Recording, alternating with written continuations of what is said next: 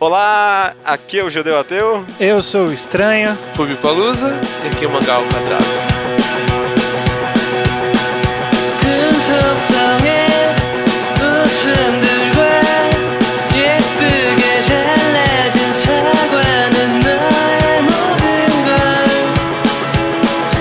Essa semana, Estranho, vamos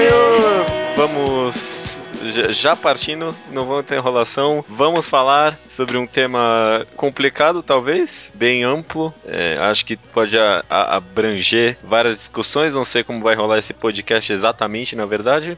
Vamos ver. Essa semana a gente vai falar sobre Slice of Life.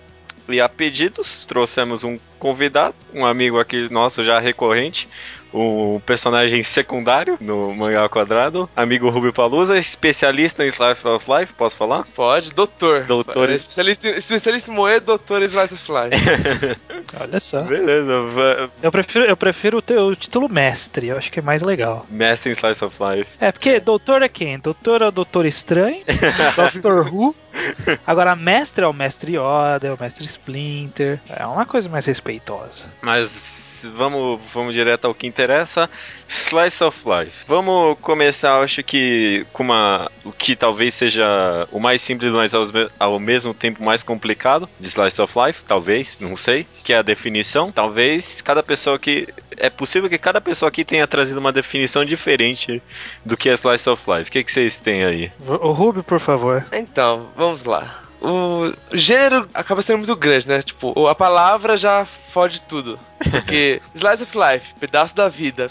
Como disse, qualquer coisa pode ser um pedaço da vida. Uhum. Ah, Naruto é um mangá da vida do Naruto. Então, Naruto é Slice of Life. É. Qualquer mangá, na verdade, é um Slice of Life, né? É um pedaço mangá... da vida de alguém. Uhum, uhum. Só que é aquele negócio de foco. Por que o. Você tá lendo aquele negócio, né? Porque o que o mangá tá tá trazendo. O Slice of Life é um mangá sobre a vida sem finalidade. Por exemplo, eu já vi o exemplo de Skit, Skit Dance. Falando que é o Slice of Life com comédia. Não, é um Slice of Life que leva à comédia. É. Slice, já um Slice of Life, Slice of Life, e Slice of Life leva a vida só isso, não leva a nada. Uhum. Tem um objetivo. Concordo. É, é mostrar a vida por mostrar a vida. Eu achei uma, umas definições, mas técnicas, não sei. Uhum. Que primeiro, o termo Slice of Life surgiu primeiro no teatro. É, eu vi na Wikipedia isso também.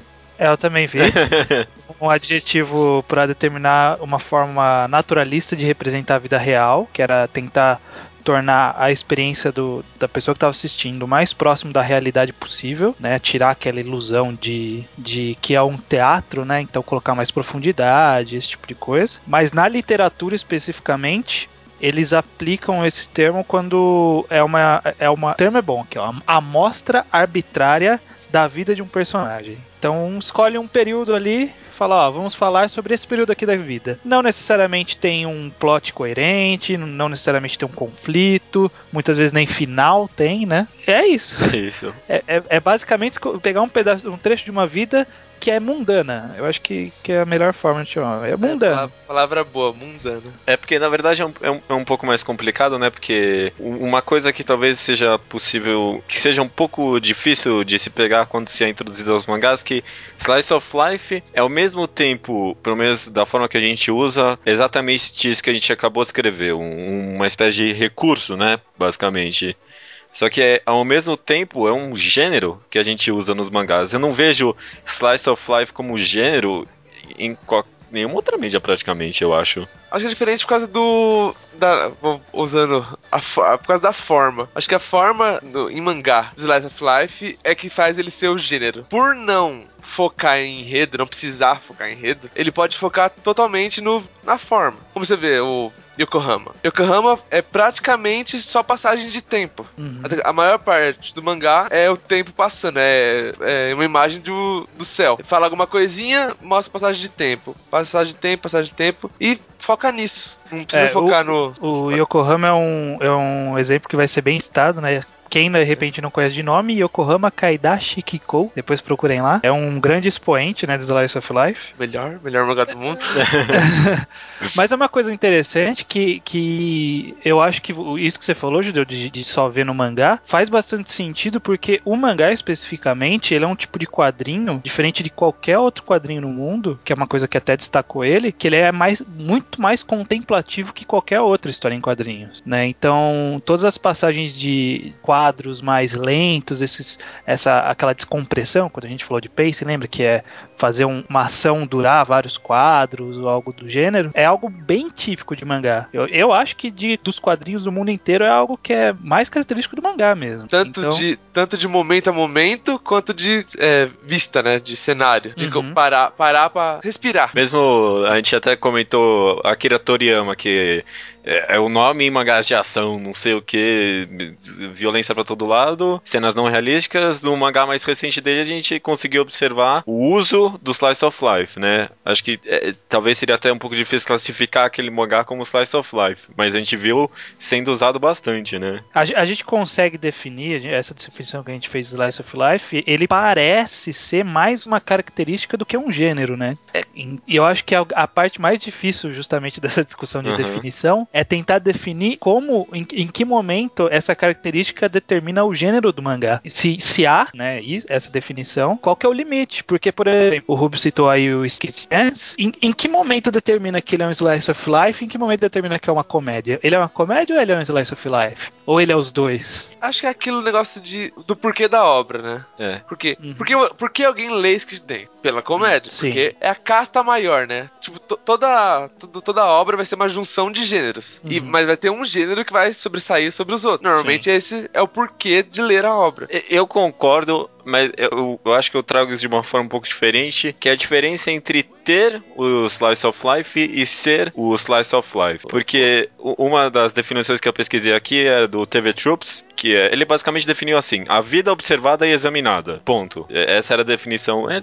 tinha um textinho lá, mas foda-se, essa era a definição do TV Troops, a vida observada e examinada. E uhum. eu acho que o mangá Slice of Life é um mangá que tem isso como objetivo. O, uma comparação uhum. que talvez talvez exemplifique isso é Oyasumi Pum Pum e Solanin. São duas obras do mesmo autor. As duas possuem o, Slice of Life, mas acho que a única que eu posso dizer que é Slice of Life é Solanin. Talvez não seja o principal, o, principal foco, o principal objetivo do mangá, mas é um, é um dos grandes objetivos mostrar a vida cotidiana daquelas pessoas. Quando em Oyasumi Pum Pum, praticamente em momento nenhum, acho que o objetivo do mangá é mostrar necessariamente o cotidiano de forma reflexiva da vida do Pum Pum.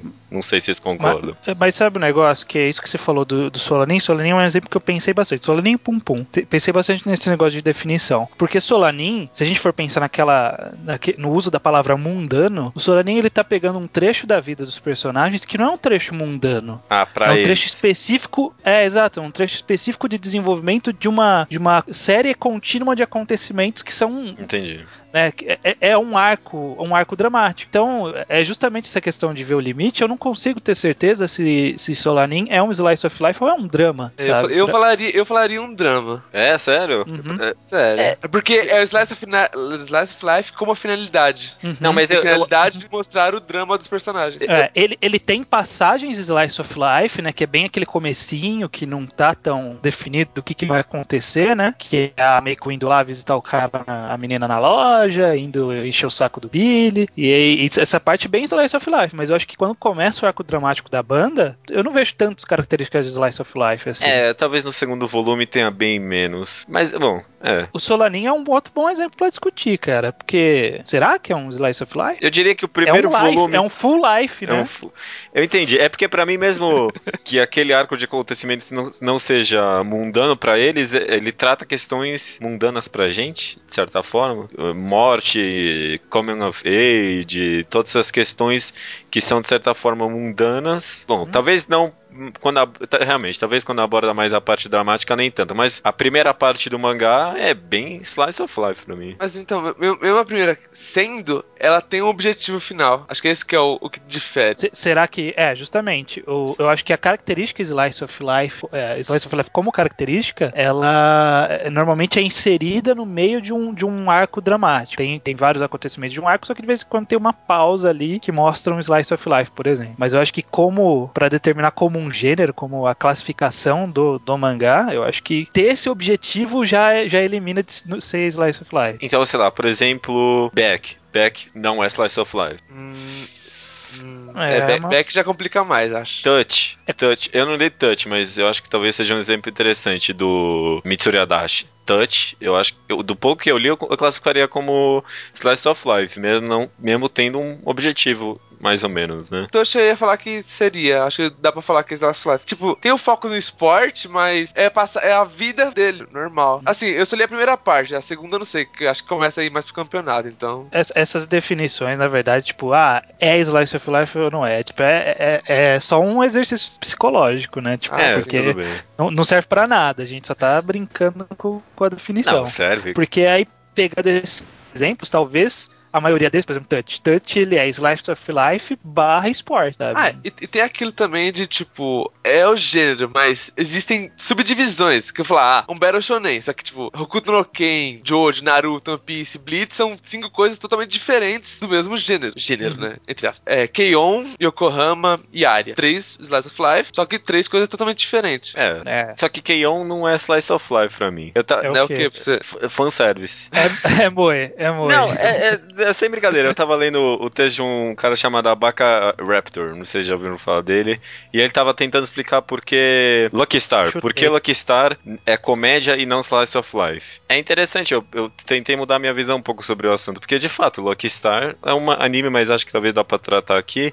Ele tem várias situações de cotidiano, são as meninas no recreio, a menina sendo aula, as meninas fazendo compra, tudo isso aí. Mas é tudo focado na comédia. Sim, mas Luckstar sempre foi.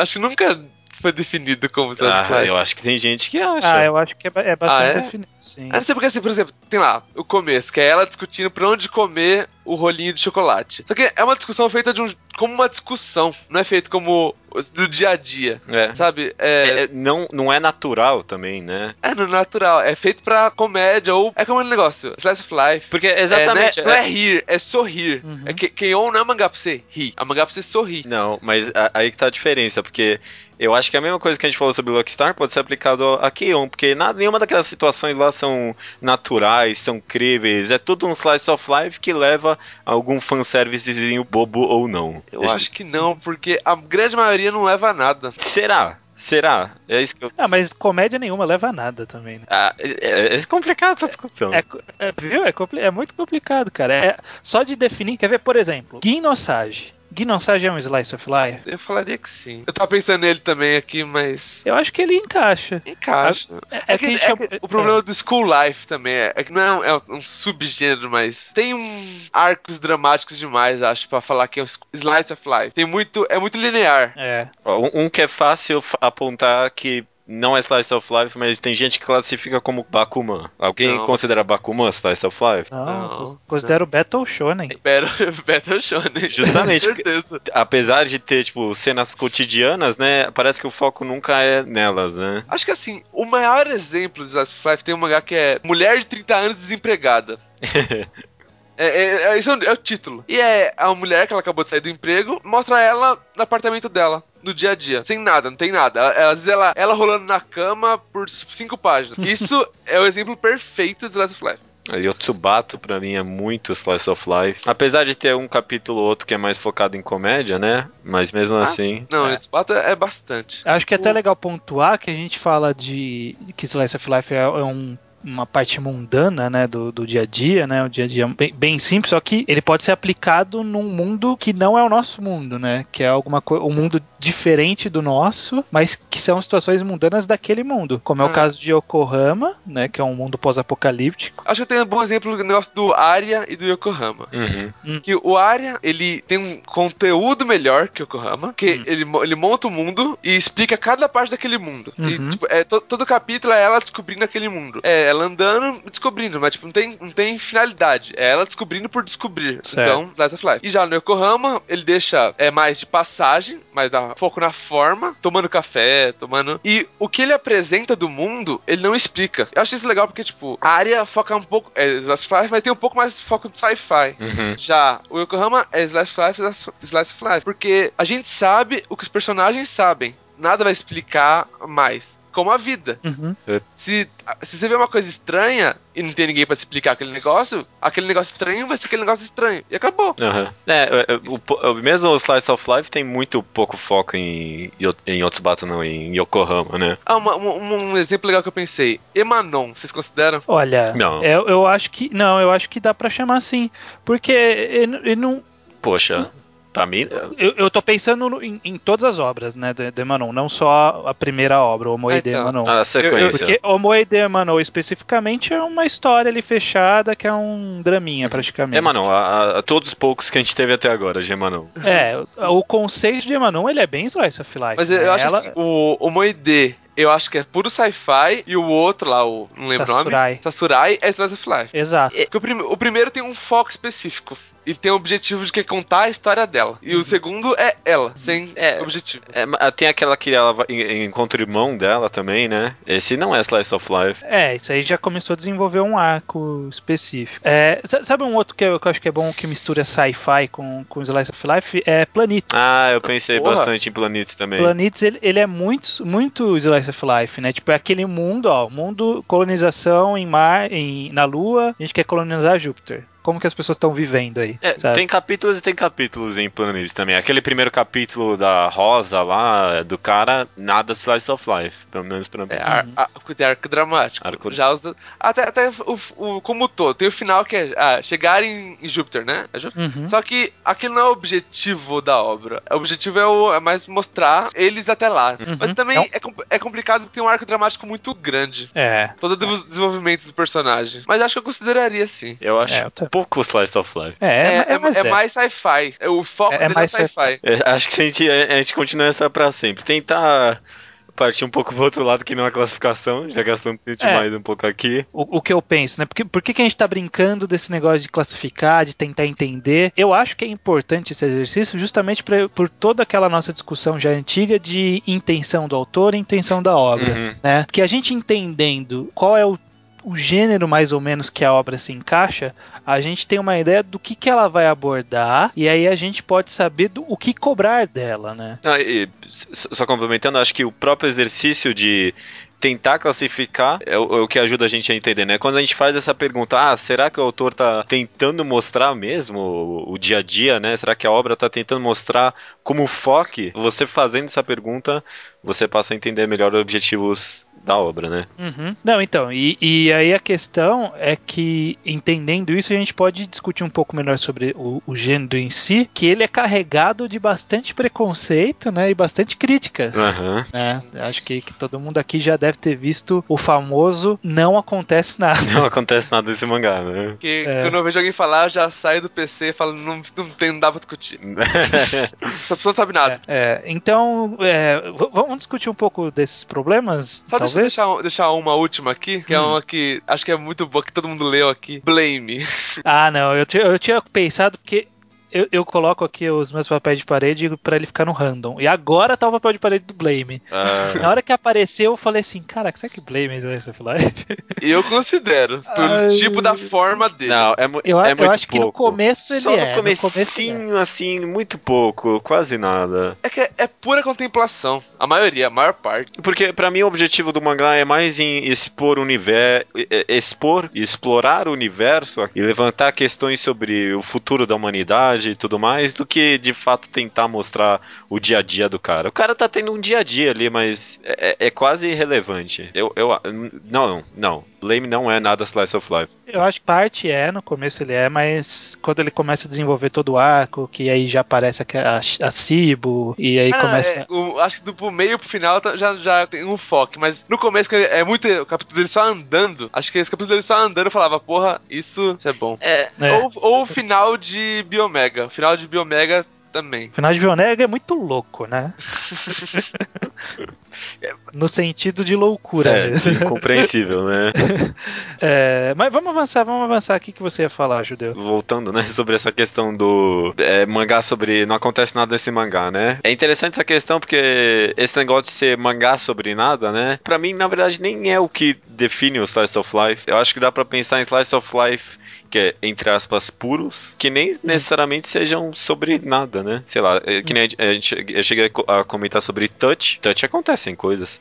Gourmet, eu- Eu acho, que, eu acho que é diferente, porque o nada é o nada sentido narrativo. Ele tem o, o conteúdo dele é outro. É Uhum. conteúdo contemplativo, emocional. É, É, é- é que talvez o Slice of Life, sendo bem extremista na definição, talvez o Slice of Life não entregue uma história, por, por assim dizer, né? Começo, meio e fim. Que é o que a gente tá acostumado. E, tal, e isso que causa muita estranheza nas pessoas, eu acho. Que, que ele não tem, né? Não tem começo, não tem meio, não tem fim. É, é- é- contemplativo, é. é, vamos é vamos é ver esse contexto ca- e pronto. É, vamos ver esse cara indo almoçar, sabe? Porra, o que, que eu vou ganhar sabendo que o que, que o cara foi almoçar? Aham. É- o, é- Aku- é, o Walkman lá, é, é? Ah, eu sei do. do Giro também. Do Giro também. Esse é. eu Acho que é um exemplo maior de Slice of Life do que o Kohama até. Acho que o Konohama, o Konohama tem muito de sci-fi ainda. Apesar de no, no seu foco, tem bastante. Tem um pouquinho. Porque tem, tem capítulos deles procurando as coisas e tudo mais. Sobre a série Alpha, mas acaba não dando resposta de nada. É. Mas, sei lá, tem ela observando aquele negócio que voa lá, né? Tem a- a- ela beijando a outra robô, trocando informações. Percebe bem que até isso talvez só possa ser interpretado como um Slice of Life. Sim, sim. Isso aí. O que, que seria um É. Slice of Life puro, hein? Acho que, acho que é o que eu falo o lá da Walkman, Walkman. Walk, Walkman, né? Alguma- Eu não lembro qual que é o nome. É, eu não li isso Walkman. daí. É alguma coisa assim. Akuru, Akurito, acho. Alguma coisa assim. Ou da, da mulher de 30 anos que não faz nada. Acho que esses assim. É Slice of Life e não tem, não tem mais outro gênero junto. é Slice Eu, of Life. eu- eu acho muito difícil de existir, né? Porque é, é difícil, sei lá, fala uma comédia que é só comédia, fala uma ação que é só ação, um romance que é só romance, sabe? É difícil, né? Eu acho que, que com gênero é difícil falar algo puro, né? Aham. Tipo, romance puro. É, né? é difícil. É, talvez o problema em, em a gente tencha- tentar encaixar as coisas nesse negócio é que é, não, não Hum. tem, né? Talvez não- simplesmente não exista um slice of life puro, né? É, sempre vai ter algum outro gênero com- complementando. É. Uma coisa que eu acho que eu já vi bastante gente reclamando e que também é uma característica do Slice of Life que eu acho legal pontuar, que é muita gente falando, ah, mas é, mesmo sendo bastante episódico, né? Porque Slice of Life é por essência episódico, né? É, ser bastante episódico, ser- é, é, não acontecer nada, os personagens não mudam, né? Não tem evolução de personagem. Ah, é, já, já ouviu isso também, já. E eu acho que a essência é justamente essa. O Slice of Life, ele não evolui personagem, ele apresenta personagem. A gente, o personagem ele já existe, ele não tá passando por um, situações que o modificam. Ele tá passando por situações mundanas e, a gente pelas situações mundanas a gente conhece quem é aquela pessoa, É né? as pessoas, as pessoas não mudam quando elas estão num, num ciclo. Tomando café. Então, no rotina. Na rotina. Ninguém muda na rotina. Você muda por algum evento. É. Se a rotina é, por exemplo, você acorda, vai trabalhar, volta e dorme. Você não vai mudar. É. Você vai ficar mais triste só, mas não vai mudar. No momento que acontece alguma coisa que modifica a pessoa, deixa de ser um slice of life, né? De certa Não, forma. não necessariamente, Acho- mas é, é, é, acho- é tão gradual que nem, por exemplo, Yokohama, tem uma parte lá que ocorre um- umas danificações lá no café. É uma mudança, né, Sim. na vida da pessoa. Mas a gente não vê uma, tipo, uma, nossa, agora eu vou virar um guerreiro vingativo, sabe? Não tem um arco de personagem. Tem uma Exato. evolução gradual, mas não tem um arco. Tem um Exatamente. começo, meio e fim. Jornada, objetivo- Não tem uma jornada do herói. Não tem jornada do herói, não- o objetivo não é, não é desenvolver nada, sabe? Tipo, não é passar. Não é aquela coisa de vamos passar a mensagem do herói faz- é, dando a volta por cima, ou o herói vencendo o ódio com amor. Não, não tem nada disso. É tipo, ó, essa mulher aqui ela é dona de um café e um dia caiu a, a porta. Pronto, e aí? Eu, eu não sei, pra mim pode ter slice of life com mudança de personagem ainda. Não, tem, mas é tão é algo que não se deve cobrar, porque não é o ah, objetivo. tá, entendi. Não, tudo bem. É, É o mesmo, é o mesmo que cobrar a história. É, Aham. exatamente. Agora Eu sim. acho, eu acho que pode ter, por exemplo, a área. A área tem. tem um- não a- as personagens principais, tem uma das principais, tem uma mudança. Tem um arco de personagem grande. Uhum. Isso que até, até complica a área. Apesar de ser um derado melhor, Slice of Life, ele é linear. Ele tem uma estrutura de três arcos. Grande, gigantesca e, e meio nub- nublosa, mas tem. Ma- Mas também, né, né, a gente tem que ficar atento que muitas vezes é, essa desculpa de Slice of Life, ela é usada, tipo, ah, é só um Slice of Life, é usada para justificar qualquer é, roteirinho mais pobre, mais óbvio, sabe? Eu vejo isso, muita gente reclamando em anime, principalmente, mangá eu não, não vejo tanto. Mas você sabe esses animes genericões aí, de, de que você pega aquelas listas de temporada e tem 20 mil animes que você fala, caralho, é tudo igual isso aqui. é, não, eu, eu, eu, não vejo tanto. Por, acho que o negócio em mangá, por exemplo, é aquele negócio da forma. Como tem pouco enredo, pouco desenvolvimento de personagem, o foco na forma. Por isso que eu, eu tava lendo Yokohama de novo, eu vi que é, em, em formato ele é muito bom. Ele é muito melhor que a grande maioria uhum. na, na arte sequencial dele. Acho que é isso, você pode ver isso, porque como o cara não tem que olhar os outros lados, ele tem que focar nisso. Então tem que ser melhor que a maioria. Uhum. Por isso que hoje eu tinha a dúvida: qual que eu achava melhor, Yokohama ou Arya? Eu achava a Arya com melhor conteúdo, mas não sabia por que eu achava o Yokohama melhor. Hoje eu vejo que a forma de Yokohama é perfeita, uhum. perfeita eu uso a palavra, e já a Arya não. É, eu, eu acho, você já me falou isso uma vez, eu acho um ponto até que bem interessante interessante. Que é, tipo, justamente porque o, por o Slice of Life não ter que se focar em outros pontos que não seja a forma, né? Não ter que se focar no conteúdo, ele consegue criar coisas maravilhosas, que são aqueles quadros da, sei lá, Yokohama se vestindo e passa não sei quanto tempo com aquilo e é, continua sendo muito a interessante. A Yokohama se vestindo, não, né? A cidade inteira ah, tá não, se vestindo. A, a Alfa. A Alfa se vestindo lá. Mas eu acho que é, essa é a questão, né? Tem que ficar. Por, por, isso ser algo que é tão pouco absorvido por um leitor médio, né? A forma, né? Como é montado os quadros, uhum. toda a construção de cenário é uma coisa que, que é menos absorvida pelas pessoas. Né? Sabe aquela coisa de quando a página não tem fala, a pessoa vira a página, tipo, olha Rápido. a página e vira? Uhum. Sabe? Por ser uma coisa que, que é tão negligenciada pelos leitores comuns, que é que acaba sendo alvo de tantas críticas, né? Que as pessoas estão julgando ela com os mesmos parâmetros de outro tipo de, de abordagem. Então acho que a importância desse programa está sendo justamente esclarecer isso, né? Que é difícil. Eu não vou, eu não, não vou negar que eu tenho bastante problema para para gostar, apreciar de verdade Slice of Life. Eu não sou tão fã assim, mas eu não posso exigir algumas coisas da obra, né? Tipo, por exemplo, eu não acho Yokohama tão perfeito assim. Oh, desculpa aí. porque não me pegou, entendeu? Porque eu não, não tô acostumado com esse tipo de história e talvez eu não tenha sabido apreciar exatamente o que, que ele estava me oferecendo. É, eu espero.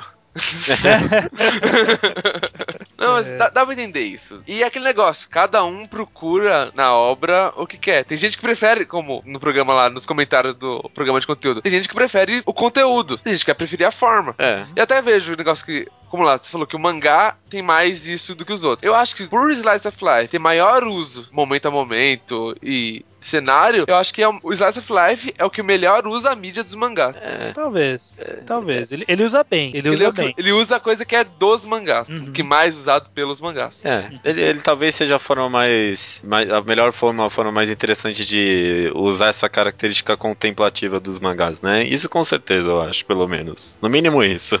pelo menos isso. Então, eu, eu queria finalizar perguntando, Rubio, você que é um grande apreciador, né, de, de Slice of Life, é, se você tem alguma dica, alguma técnica, alguma coisa para as pessoas aprenderem a abrir o olho pro Slice of Life, né?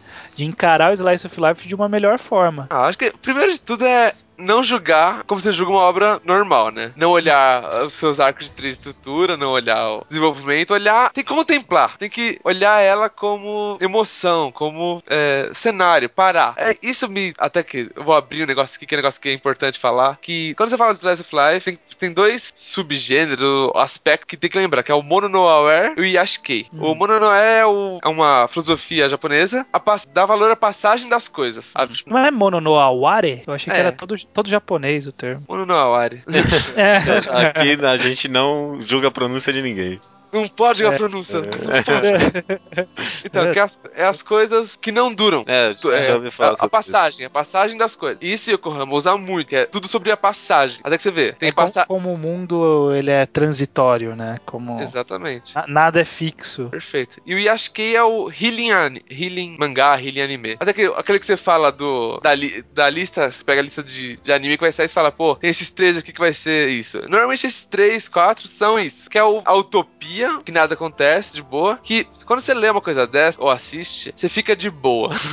é o a catarse. Você, por exemplo, como você não tem que pensar os personagens, pensar na história, pensar, você assiste, você recebe healing, né? Acontece muito, você vê esses. Até que falam que, ah, você não. Você não ninguém maratona Yokohama. Uhum. É um negócio que você lê pausadamente. Não só por ler pausadamente, mas você deve ler pausadamente. É um negócio tá... pra se absorver, entendi. Agora que você falando que eu pensei que eu vejo esses problemas citados em Slice of Life muito mais, talvez, né, no, no, no público de animes. Eu tava pensando que era porque o público de animes é maior, mas eu acho que a mídia anime não é tão boa para um Slice of Life quanto o mangá é. Ah, não, Eu com certeza. Tem muito problema isso, porque fazer a forma contemplativo a... é horrível, né? Sim, porque ah, dá, existem muitos bons. Eu lembro que numa época eu tava tra um trabalho de merda, que eu chegava toda terça, eu, ia, eu vinha feliz pra casa porque ia ter um anime assim, eu poder descansar. Então, acho que tem como funcionar, mas isso você perde muita forma, porque vai parecer um negócio normal. Existem coisas boas, o anime de Yokohama é legal, mas não, não se compara. Acho que em mangá funciona melhor porque. É, justamente por causa daquele negócio do ritmo também, né? Que você lê o mangá, você escolhe o ritmo. O anime vai te entregar. Com certeza o ritmo devagar, porque o conteúdo que ele pega do mangá já é pouco, né? Então ele tem que desacelerar as coisas. Eu, eu, eu, vejo isso acontecendo nos animes bastante, que tentam pegar essa essência do Slice of Life. A melhor coisa desses animes, o que sai é a música, que normalmente a música dessas porras são boas. é, a trilha sonora, né? Ah, ah, você pega a OST diária aí de Yokohama, dá pra você ficar. Tem, tem anime de Yokohama? Tem. Quatro ovas. Nossa. Que ninguém assistiu nunca. Deve ser uma beleza. É bom, é bom pra caralho. É bom, é bom mesmo. Só que é aquilo, é pouco. E não tem. Não é que nem o mangá. É, então. Jamais a, será. Nunca será. Mas, mas, a trilha sonora é boa pra porra. Ah, Ela é beleza. É, é eu, eu, eu, acho que, que, que, tá bom. A gente chegou a algumas conclusões, como primeiro, Slice of Life não vai ver anime. vai ler mangá, que é sempre melhor. Na verdade, Ponto, isso né? não só pra Slice of Life, uhum, né? Pra tudo. vai, vai, vai, vai sempre ler mangá. Vai sempre ler mangá e vá, vai esperando o que ele tá te oferecendo. É, vai vendo o que ele vai te oferecer. É, mas beleza, tá bom. Tá bom.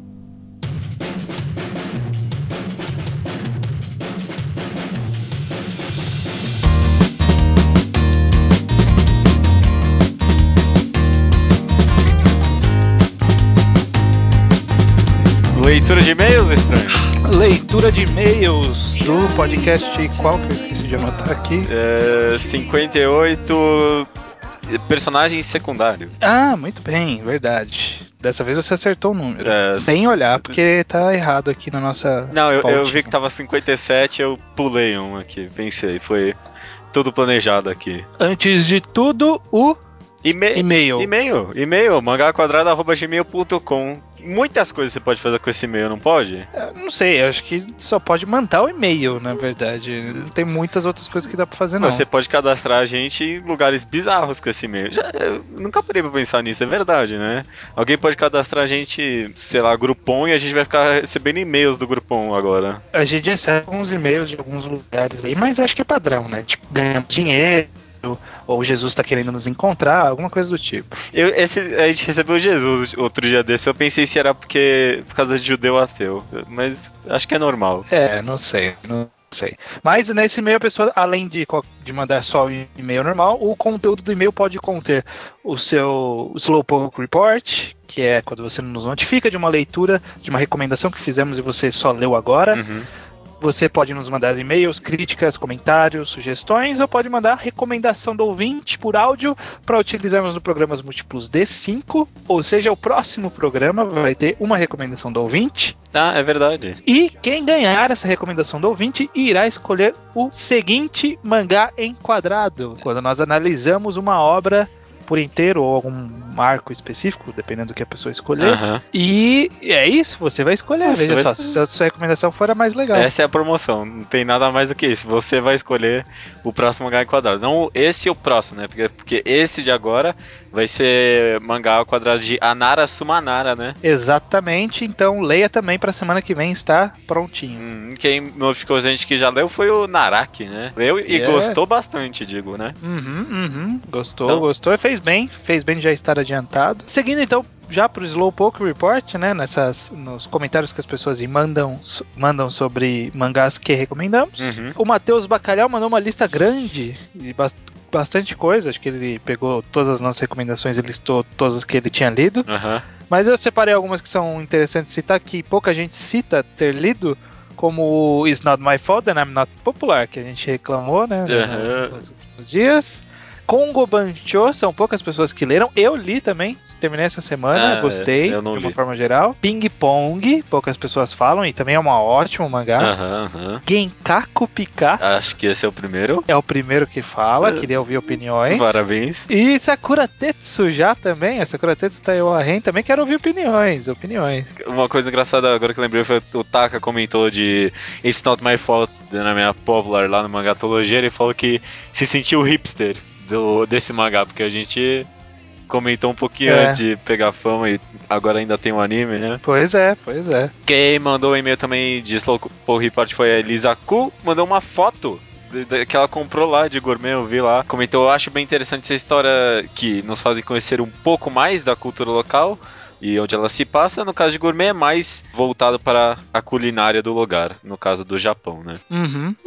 Tem, tem- tem É esse bacana, lado bacana. didático um pouco, né, gourmet. É, vin- vincule no post, Judeu, a foto dela, porque primeira vez que alguém manda uma foto sobre um Slowpoke Report, acho legal compartilhar. Ana Ku com suas unhas coloridas. Aham, vou colocar assim. Quem também mandou um comentário sobre gourmet foi o Hajime800, que também achou um ótimo mangá. Olha só, as pessoas realmente leram gourmet. É. Tinham que ter falado. né? É, Mas- não- a- agora eu tô me sentindo mal que comentei. Não, a culpa é minha também, né? Vocês não comentaram. Ah, tá, certo, tá certo, tá certo. Tudo bem. A Jéssica Yukiani leu o começo de Tetsugaku Letra e gostou. Eu também li o começo de Tsugaku Letra e gostei, viu?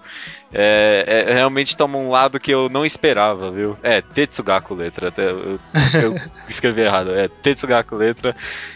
Toma um começo, toma um rumo bem diferente do que eu esperava realmente e tá bem interessante, viu? É, foi, foi por isso que na recomendação eu não queria falar muito da história, que é justamente porque a gente, a gente não indo com essa eh, predisposição, a gente pega de surpresa pelos caminhos que ele vai seguindo, Mas- né? Porque Eu, eu, eu só vou falar, porque você não quis revelar nada, eu pensei, ah não, deve ter alguma coisa a, a mais aí, e aí eu não, não foi tão surpresa assim. Se eu tivesse. Não, não é, não é. Eu falei que não era também. Não, vem, Não, não, mas acho que se eu tivesse pego o mangá sem você recomendar, eu, eu, eu acho que eu teria pego de surpresa. É, ok, ok. Slowpoke Report também do Eduardo Felipe, que já leu Prison School, olha aí, ó. Já é o primeiro já, que já leu.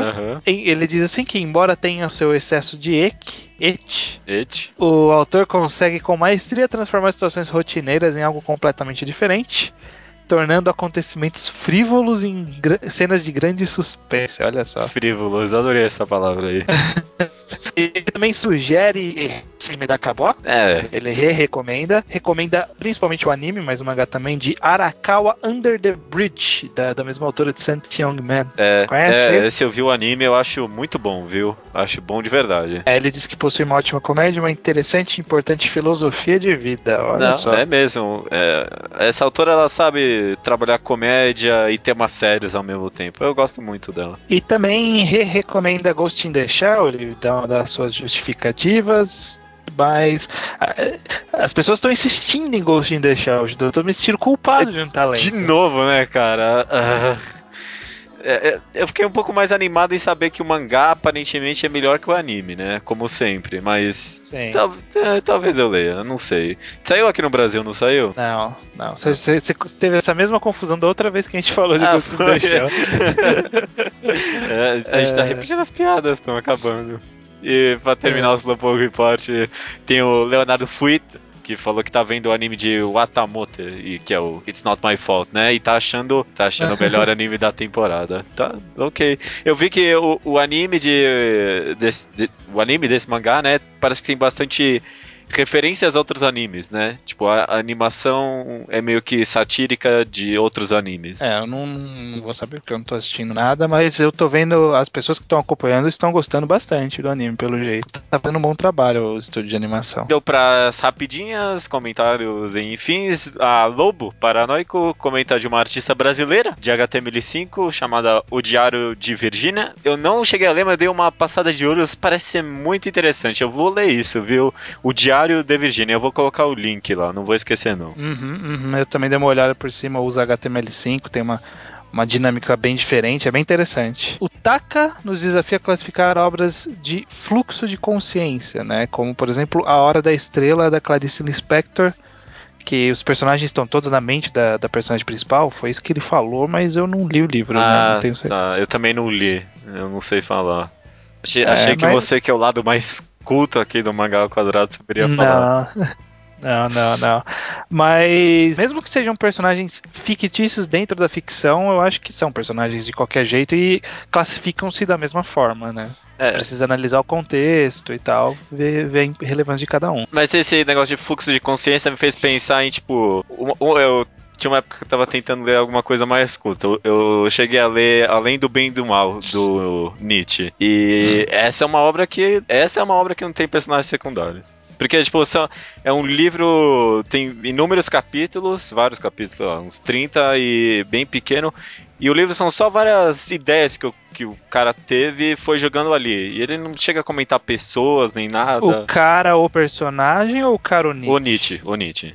Ah, então acho que entra como um livro didático, um livro de pensamentos, não chega como uma história, É, uma narrativa. é, tá certo, não é uma narrativa propriamente dita. É, tudo bem. Além do que passar isso aí pro mangá, não tem Não tem nem sentido. jeito, né? O WM pergunta se existe algum shonen com vários personagens com peso. Desculpa, vários personagens principais com peso bem equilibrados. Tipo, ele fala que nunca leu um mangá com uma dupla dinâmica assim, tipo Calvin e Haroldo.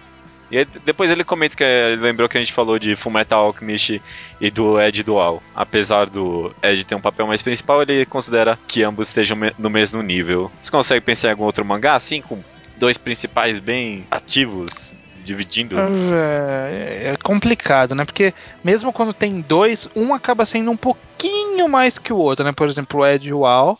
O Ed ele é um pouco mais do que o Al. Aham, é assim. Mesmo, sei lá, não é muita coisa. mesmo exemplo dele que é Calvin e Haroldo, o Calvin é muito mais principal do que o Haroldo. Então, aí pensando por esse lado, sei lá, o Hoshino Samidare é um exemplo relativamente bom, porque o, o Yuri é o principal, mas a Samidare tá ali junto. Ah, desculpa, um, um bom exemplo que, que quem comentou foi o King Buddy Holly é Endoro Redor, que apesar de você não ter lido, o Cayman e a Nikaido, que eles literalmente dividem o- os papéis principais. Não dá pra falar quem é mais principal e quem é mediário ali. Os dois dividem Uhum. essas duas funções bastante durante o mangá. Uma vez é um, uma Ah. vez é outro. Ah, um exemplo que talvez seja bom, didático, não acho tão bom assim o mangá, mas Kuroko no Basket é um pouco assim. O Kuroko, ele é o principal, mas o Taiga lá, que é o Kagami, que é o parceiro dele, ele é quase que principal, porque ele em si que derrota, entre aspas, os, os personagens. O Kuroko é um apoio dele, embora o mangá seja sobre o Kuroko. É interessante. É uma dinâmica bem diferente. Tipo, que- quem é mais ativo, quem é o melhor é ele e o Croc só, só é a história dele. É, o Kuroko ele é o apoio, né? É porque, não sei se você lê Kuroko no Basket, Não. mas a habilidade do Kuroko é uma habilidade de suporte. Ele é bom de passe, ele não é bom de fazer cesta, nada, ele é bom de passe. É interessante. É, Não me deu vontade de ler Kuroko, mas Não, é não, não. interessante. João Vitor TM comenta que a maioria dos personagens varia entre secundários e mediários durante a história, ao longo da história. Às vezes se tornam, às vezes até tomam um lugar do personagem principal, como é o caso do Kurapika em, em Hunter x Hunter, né, que ele tem aquele arco. Eu não sei se ele chega a virar principal, porque eu acho que aí entra na classificação de que, mesmo ele não sendo principal, ele tem um arco relevante para a história, É, né? ele vira Então, um secundário mediário, né? ele vira um secundário com foco, né, um mediário com foco. Ele tem um período de foco, mas a gente sabe que no, no decorrer da obra como um todo, ele não é o principal, ele é um mediário, justamente. Aham, Eu acho que o Kurapika é um bom mediário. entendi. E só dirigindo a reclamação do João Vitor da gente de não ver a gente comentando Hunter x Hunter, Pelo menos pelo meu lado aqui não vai acontecer por um bom tempo, viu? Eu não leio Hunter x É. Hunter. Eu, eu não leio, eu parei lá pro volume 8, 9, não sei. Não, não, não me empolguei pra voltar. É, eu parei porque eu tinha terminado de ler tudo que eu tinha aqui em casa e eu não tive interesse de ir atrás de mais coisa. Mas quem sabe no futuro, né? Não vou, É. não vou negar pra sempre, Não. mas quem sabe. Quem sabe? É É. que, é que todo mundo fala tão bem É. que, que é estranho, né? Você, você falar, puta, mas será que eu que não gostei mesmo? O problema sou eu? Como é que é? É, é, Que a galera idolatra, Eu né? vi muita gente falando bem, mas eu nunca vi ninguém de muita confiança minha falar tão bem assim. Então, não sei. Vi umas pessoas de médio confiança falando muito bem. Gente que gosta de outras coisas. Então, não sei, não sei, não sei. Sei, É. sei.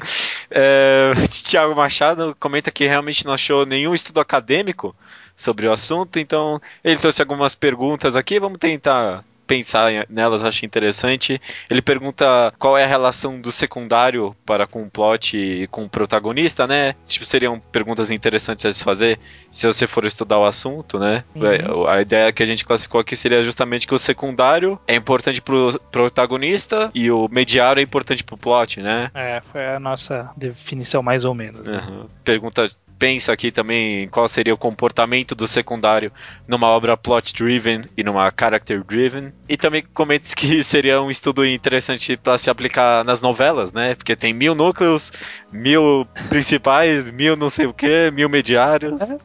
Che- cheio de noveleiros ouvindo o mangá ao Tem quadrado, sim, né? né, cara? e só rapidinho, um bom exemplo de personagem desenvolvidos no ponto, tipo, no necessário, não mais que isso seria desnecessário ou ruim, que ele dá aqui, é do Mustang em Fullmetal Alchemist e os militares dele, né? Os militares, tirando a, A Hawkeye. a Hawkeye, só ela é desenvolvida, o resto muito pouco, quase nada, né? E- Ah, mas eu acho que, que o pouco que tem é interessante. Por exemplo, aquele carinha lá que ele fica paraplégico, Aham. entre aspas.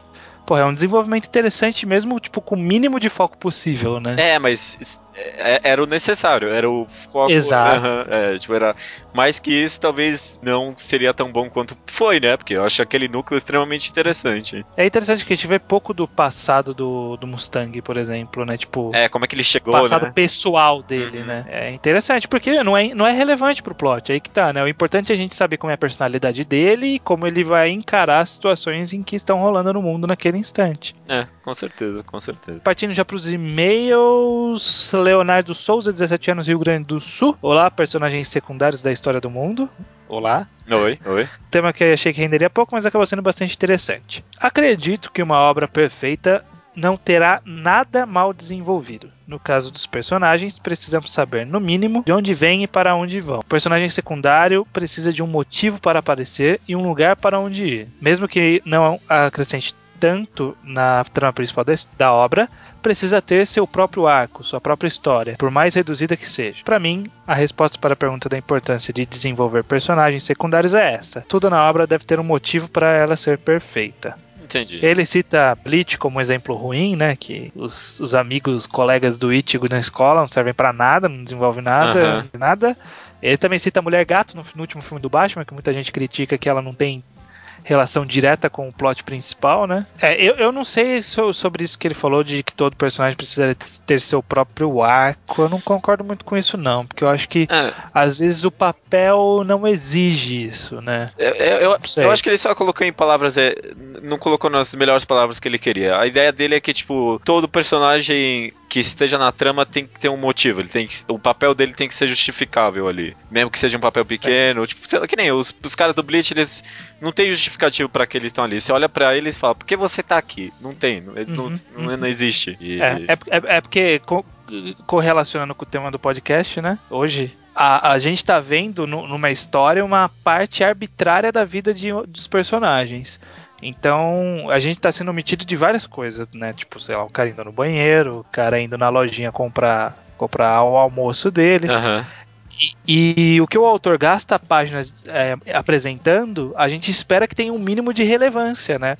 Porque a gente fala, pô, você tá omitindo tanta coisa, você tá mostrando isso, significa que isso tem que ter alguma importância. E nem sempre tem, né? Tipo, esses amigos do Ichigo. Não, não servem nem pra desenvolver o Ichigo. É, não, não, serve- não, tem, não tem motivo nenhum no, no mangá. É, ao contrário do Mustang lá, que são É, é, exatamente, é o meu caso. Parece que aqueles personagens não têm muita importância, mas a importância deles é justificada no caso do Mustang em Fullmetal Alchemist, né? Apesar uhum. de serem personagens bem menores, né? Ok, próximo e-mail é o Leonardo Fuita, ele traz um caso que eu achei interessante.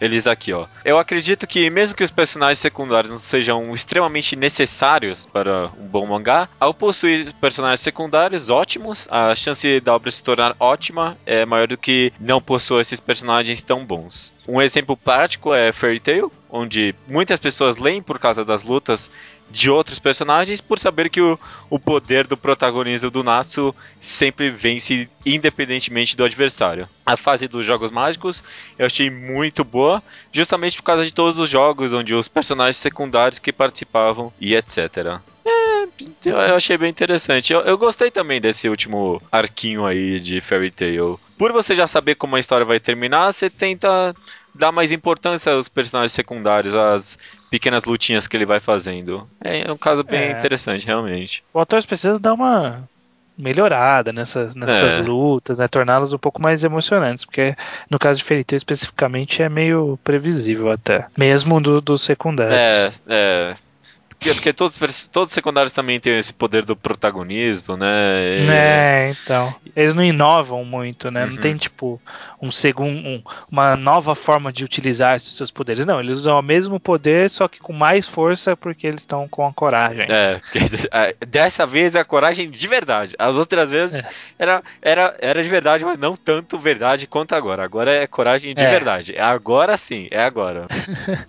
e aí, curiosamente, né, o Eduardo Felipe também mandou por e-mail o exemplo de, de Fairy Tail, que ele diz o seguinte, ó, sobre personagens secundários, mediários, etc. Teve um que me intrigou, o Natsu de Fairy Tail. Sempre achei que ele fosse o protagonista. Todavia, após ler uma matéria, descobri que a protagonista é a Lucy, e somente ela, pelo menos na teoria. Então, o que seria Natsu? Mediário, protagonista na prática? Como é que é, né? Porque eu já, também já ouvi essa história que eu acho que o próprio Mashima falou que é a história sobre a Lucy. É. E de certa forma, ao começo a gente o primeiro capítulo a gente vê que é meio sobre a Lucy, né? Uh, tem... Que é ela encontrando o Natsu, a história. Uhum. E ela tem todo aquele negócio com o pai dela. Parece que muitos outros personagens têm um passado que é trazido à tona o tempo todo dessa forma, né? Uhum. Eu, eu, acharia justo falar que ela é a, é a, personagem principal e o Natsu é o protagonista, no caso, né? Ou ela é a protagonista e o Natsu também é um personagem principal. É, isso, é, pode ser, pode ser, exatamente. Os dois são principais, no caso, né? É, justo aí. Eu, eu, concordo porque o Natsu, é, sem dúvida alguma, ele tem tempo de palco demais, né? Pra, pra ser meramente um mediário.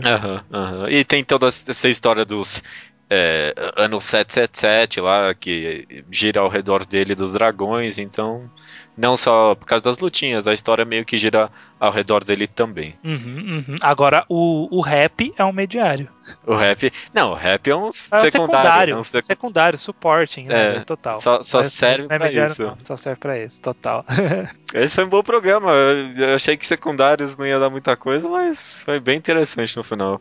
Pois é, pois é. De pouquinho em pouquinho a gente tá construindo os nossos desenvolvimentos sobre personagens e tá ficando um, um, um, programa grande sobre personagens. E a gente vai retornar nesse tema Eu ainda. Eu quero falar mais sobre personagens, acho que é um tema interessante. Sim, a gente tem, a gente tem coisa para falar ainda, tem coisa para falar. É, mas se esse programa 59 é o programa o que, Judeu? Uh, Olha, 59 é um álbum de Puffy Ameyumi. Você lembra Nossa, da M-Yumi? Puta que pariu. Não, não.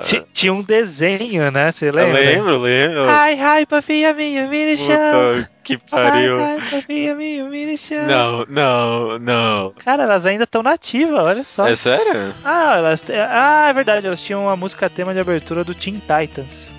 Teen Titans! Ah, era delas, é? Era. Ah, eu gostava dessa abertura. Esse desenho era bom, pô. Teen Titans, né? Pô, era muito bom, cara. Era bom de verdade, né? Aliás, não, é Teen Titans Go. Ah, não, mas tem o Teen Titans aqui também. Ela fez. Ah, agora elas fizeram do Teen Titans Go, que eu acho que é uma nova série. Que é terrível, é muito ruim. É ruim? É ruim, eu já vi uns episódios soltos. Mas Teen Titans era bom, viu? Teen Titans era legal, era muito bom. Vamos fazer esse programa, programa Teen Titans. Eu, eu gosto. Eu, pode ser. Fechou, né? A gente faz essas ligações.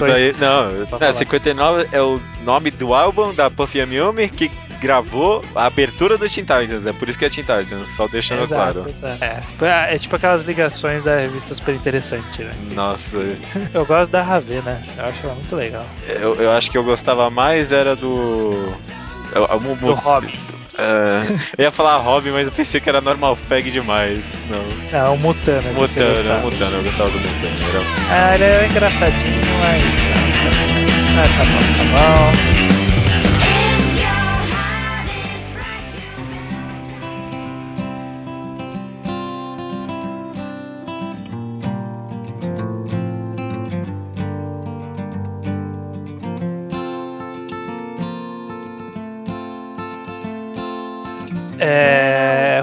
Recomendação é sua, não sei se você sabe, Sim, mas sim. você sabe sim, né? Espero que Hum. saiba. Sei, sei. Eu fiquei, eu fiquei pensando muito em o que recomendar. Acho que falar que fa- recomendar Yokohama nem vale a pena, falou tanto dele. É meio que uma recomendação implícita, né? É implícita. Yokohama!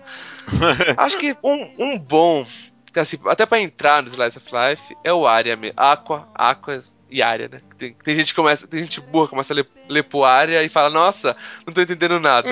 Qual é minha, mano? Eu- Alguém fala pra você, vai ler área, você vai ler área, você não vai ler Aqua. Não, você primeiro vai no mangá updates pra olhar e vai estar lá o pre prequel, Aqua, hum. Ah, mas às vezes o prequel sai depois. É verdade. Não, não vou, não vou culpá-lo por causa disso. É verdade. culpa do Mas então, é, autor é que fica Aqua- mudando de editor o tempo todo, a culpa não é minha.